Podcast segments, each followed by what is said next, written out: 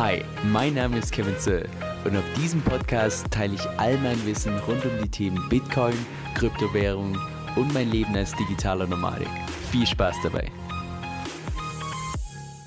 Hey Leute, Kevin hier. So wie du es wahrscheinlich schon sehen kannst, heute mein zweites Video in meiner YouTube-Karriere mit einem fetten Sonnenbrand im Gesicht. Ich habe extra schon die Beleuchtung auf extra hell gestellt, dass es so ein, so ein bisschen blasser wirkt, aber ich glaube, mein Shade ist trotzdem noch komplett rot. Anyway, um das soll es heute gar nicht gehen. Heute schauen wir uns mal genauer diesen Fear and Greed Index von Bitcoin an. Also genauer gesagt, wie ängstlich oder gierig die Leute derzeit im Markt sind. Jetzt stand heute, also zu dem Zeitpunkt, wo ich das Video kreiert habe, hatten wir beispielsweise einen Wert von 50. Und das heißt im Prinzip nichts anderes, als dass die Leute derzeit weder gierig gierig noch ängstlich sind. Das heißt, aus der Perspektive ist beispielsweise derzeit jetzt nicht unbedingt der beste Zeitpunkt zum Nachkaufen, aber auch nicht unbedingt der beste Zeitpunkt, seine Bitcoins zu verkaufen. Ich kann mich ja noch ziemlich gut an meine allererste Erfahrung mit diesen vielen Greed Index erinnern. Und zwar war das Mitte 2018. Ich weiß noch, Anfang des Jahres hatten wir einen Preis von Bitcoin bei ungefähr 16.000. Dann ist es massiv runtergecrashed innerhalb von mehreren Monaten auf 5.500. Denn der Fear and Greed Index stand auf Extreme Fear und ich dachte so, boah, lange genug gewartet. Jetzt ist der perfekte Zeitpunkt, um in Bitcoin zu investieren. Ja, dann so zwei Monate später schon so ganz leichte Minus, vier Monate später minus 60 Prozent. Oh boy, das war damals eine richtig bittere Pille für einen Einstieg. Ja, und dann habe ich vor kurzem hier bei YouTube so ein Video gesehen, wie irgend so ein Typ mit diesem vielen Greed Index tatsächlich tradet.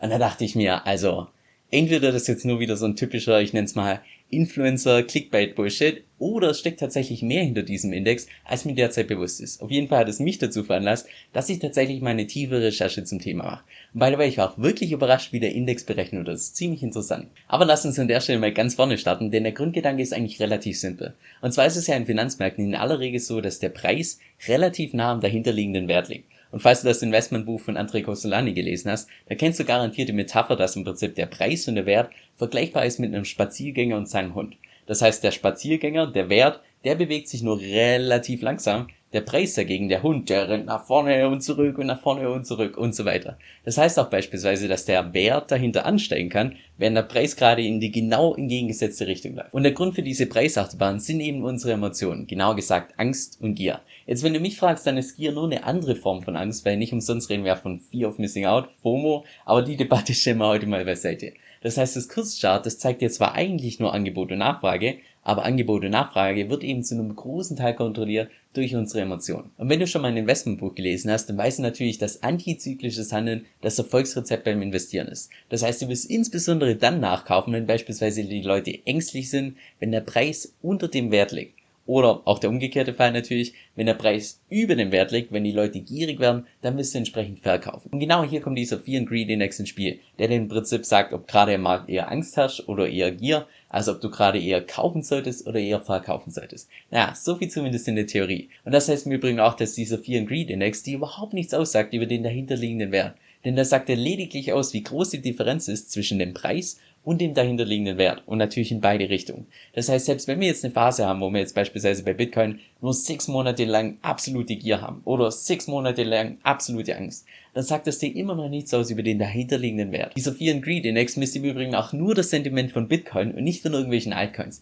Das heißt, komm jetzt bitte nicht auf die Idee, dass du auf diesen Index schaust, um irgendwie zu beurteilen, ob derzeit ein guter Zeitpunkt ist, um Ethereum zu kaufen, DeFi-Chain oder sonst was, weil das kann dieser Index definitiv nicht aussagen. Auch wenn in der Vergangenheit Bitcoin einen großen Einfluss hatte auf die ganzen Altcoins, es gab auch genügend Marktphasen, in denen sie sich komplett konträr entwickelt haben. Jetzt um zu bestimmen, wie verlässlich dieser Index ist, müssen wir natürlich zunächst mal wissen, wie der überhaupt berechnet wird. Oder genau gesagt, was alles berücksichtigt und vor allem auch, was alles nicht berücksichtigt. Jetzt laut der offiziellen Webseite setzt er sich tatsächlich aus sechs Faktoren zusammen, die auch unterschiedlich gewichtet werden. Und zwar erstens Volatilität, gewichtet mit 25%.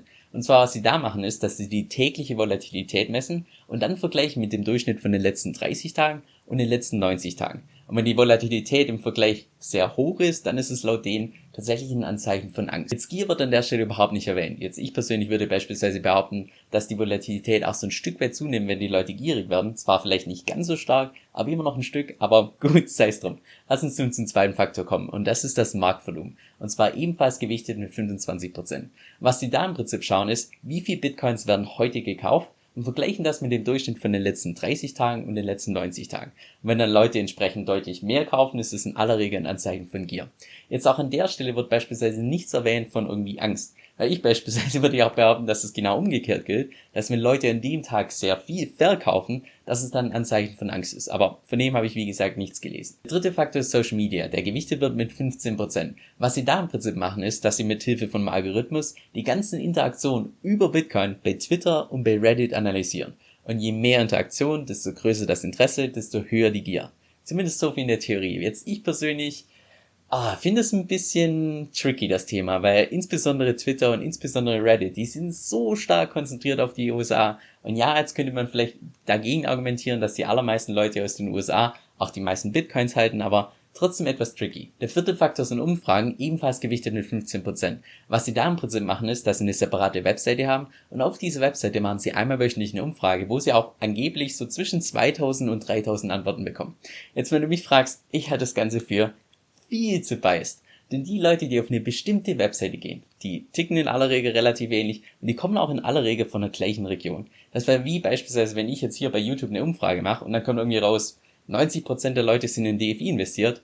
Ja, was sagt das jetzt über den internationalen Markt aus? Zero. Der fünfte Faktor ist die Bitcoin-Dominanz, gewichtet mit 10%. Und der Faktor sagt im Wesentlichen nur aus, dass wie viel vom Gesamtkapital im Kryptomarkt tatsächlich in Bitcoin investiert ist. Derzeit sind es beispielsweise rund 42% und sollte jetzt dieser Wert ansteigen, dann meinen die, dass es ein Anzeichen von Angst ist, weil Leute eben von den, ich sag mal, Altcoins, von den riskanteren Investments eher zum sicheren Hafen fliehen. Oder ist es umgekehrt, dass der Wert entsprechend sinkt, dann ist es ein Anzeichen von Gier. Und der sechste Faktor ist Google Trends, ebenfalls gewichtet mit 10%. Jetzt, ich weiß nicht, ob du die Webseite schon mal selbst probiert hast. Jetzt, ich als hauptberuflicher Online-Markter, ich benutze die Webseite nahezu jede Woche. Und zwar zeigt dir Google Trends im Prinzip im Zeitverlauf das Suchvolumen von bestimmten Dingen an, also wie jetzt beispielsweise Bitcoin. Jetzt leider hat die Webseite nicht genauer geschrieben, was jetzt dieses Suchvolumen aussagt, weil wenn du mich fragst, ein höheres Suchvolumen könnte sowohl ein Anzeigen für Gier als auch Angst sein. Aber okay, sei es drum. Stellt sich jetzt also die Frage, wie nützlich ist dieser Index wirklich? Und um das herauszufinden, lass uns dazu mal diesen Index als Chart anschauen. So sieht beispielsweise das Chart vom letzten Jahr aus. Und wenn du jetzt einfach mal raten müsstest, ohne jetzt auf das Datum zu schauen, wann das Allzeithoch Anfang des Jahres war, dann würdest du vermutlich irgendwo dort tippen, oder? Also dort, wo die Gier am größten ist. Stattdessen war allerdings das erste Allzeithoch da. Also um den Peak einzuschätzen, scheint dieser Fear and Greed Index nur so bedingt geeignet zu sein. Er kann dir vielleicht so eine grobe Richtung weisen, aber jetzt aufgrund dessen jetzt irgendwie Market Timing zu betreiben, wie ich es beispielsweise auf YouTube schon in irgendwelchen Videos gesehen habe, ja, das halte ich für gewagt. Jetzt für mich persönlich, also für jemanden, der nicht tradet und eher, ich sag mal, eine langweilige, langfristige Hodestrategie hat, das ist jetzt nicht so unbedingt wichtig, unbedingt den Peak einzuschätzen. Viel wichtiger ist mir beispielsweise, dass ich gute Einkaufszeitpunkte finde. Und da ist dieser Fear and Greed Index meiner Meinung nach schon viel besser dafür geeignet. Denn wenn wir uns beispielsweise die lange Tiefphase Mitte des Jahres anschauen, da hatten wir noch Bitcoin-Preise zwischen 25.000 Euro und 30.000 Euro. Also im Vergleich zu heute absolute Schnäppchen. Aber selbst da würde ich mich persönlich nicht nur auf diesen Fear Greed Index beziehen, sondern das nur als Bestätigung nehmen für sonstige Signale. Ansonsten kannst du gehen, wie mir damals im Jahr 2018. Jetzt, was ist das mit Abstand stärkste Signal, dass wir gerade bei einer absoluten Tiefphase sind? Das ist das, wie auch beim Aktienmarkt, wenn wir starke negative Nachrichten haben, aber der Preis nicht mehr fällt. Genau das gleiche gilt natürlich auch umgekehrt, wenn wir stark positive Nachrichten haben, aber der Preis nicht mehr ansteigt, uh, dann ist die Wahrscheinlichkeit ziemlich hoch, dass wir gerade bei einem Peak sind. Was ist also mein persönliches Fazit zu diesem Greed Index? Naja, ursprünglich wurde das Tool entwickelt, um gute Kaufs- und Verkaufszeitpunkte zu bestimmen. Jetzt, wenn du dir allerdings mal anschaust, wie das Ganze berechnet wird, dann stellst du relativ schnell fest, dass es keine Wissenschaft ist, sondern mehr so, sag mal, die Erfinder vermuten, was ein Indikator sein könnte. Und deshalb siehst du auch über auf der Webseite, dass sie schreiben, we think und nicht irgendwie this is because study XYZ shows that, you know what I mean. Das heißt, wer jetzt beispielsweise hingeht und ausschließlich auf diesem Modell mit Traden anfängt, also ganz ehrlich, der hat wahrscheinlich nicht eine andere Erfolgsquote als irgendein Affe mit verbundenen Augen, der hier seine Darts wirft, weil dafür ist es einfach viel zu ungenau und beruht auf viel zu vielen Annahmen. Ich persönlich benutze den Fear Greed Index primär dafür, nochmal meine persönliche Meinung oder vielleicht auch, ich sag mal, mehr fundamentalere Daten zu bestätigen, aber nicht mehr. Aber wie gesagt, das ist nur meine persönliche Meinung. Wenn du eine komplett andere hast, lass dir mich gerne unten in den Kommentaren wissen. So, jetzt zum Schluss noch eine Empfehlung, die dir von Herzen kommt. Und zwar wusstest du, dass du mit Kryptowährung auch passiv Geld verdienen kannst, ohne deine Coins dabei zu verkaufen? Ich persönlich zu beispielsweise mit der Kryptowährung namens DFI staken. Und das heißt vereinfacht gesagt, dass ich meine Coins dafür verleihe und dafür eine jährliche Rendite bekomme von bis zu 100%. Das heißt, selbst wenn der Preis von DFI über ein komplettes Jahr konstant bleibt, habe ich trotzdem noch eine Rendite gemacht von ganzen 100%. Und ich weiß, ganz am Anfang hört sich das erstmal total spammy an, insbesondere wenn man relativ neu im Kryptomarkt unterwegs ist. Wenn du das jetzt allerdings mal selbst ausprobieren möchtest und vielleicht auch dich selbst überzeugen möchtest, dann kann ich dir ebenfalls die Plattform namens Cake empfehlen, die ich dafür selbst verwende. Mit meinem Empfehlungslink bekommst du da auch je nach Aktion bis zu 50 Dollar geschenkt, sofern du erstens dein Konto verifizierst und zweitens dein Konto um mindestens 50 Dollar auflädst. Und falls das für dich interessant klingt und du es mal selbst ausprobieren möchtest, dann geh einfach auf meine Webseite kevinsoe.com-cake. Das ist kevin, s o e. Die Einnahmen, die ich dadurch bekomme, gehen zu 100% in die Hundestiftung. Also viel Spaß beim Ausprobieren und vielen lieben Dank für deinen Support. Und jetzt noch ein kurzer Disclaimer. Dieser Podcast stellt weder eine steuerrechtliche noch eine finanzielle Beratung dar. Das heißt, alle Informationen sind wirklich nur zu Informationszwecken bestimmt.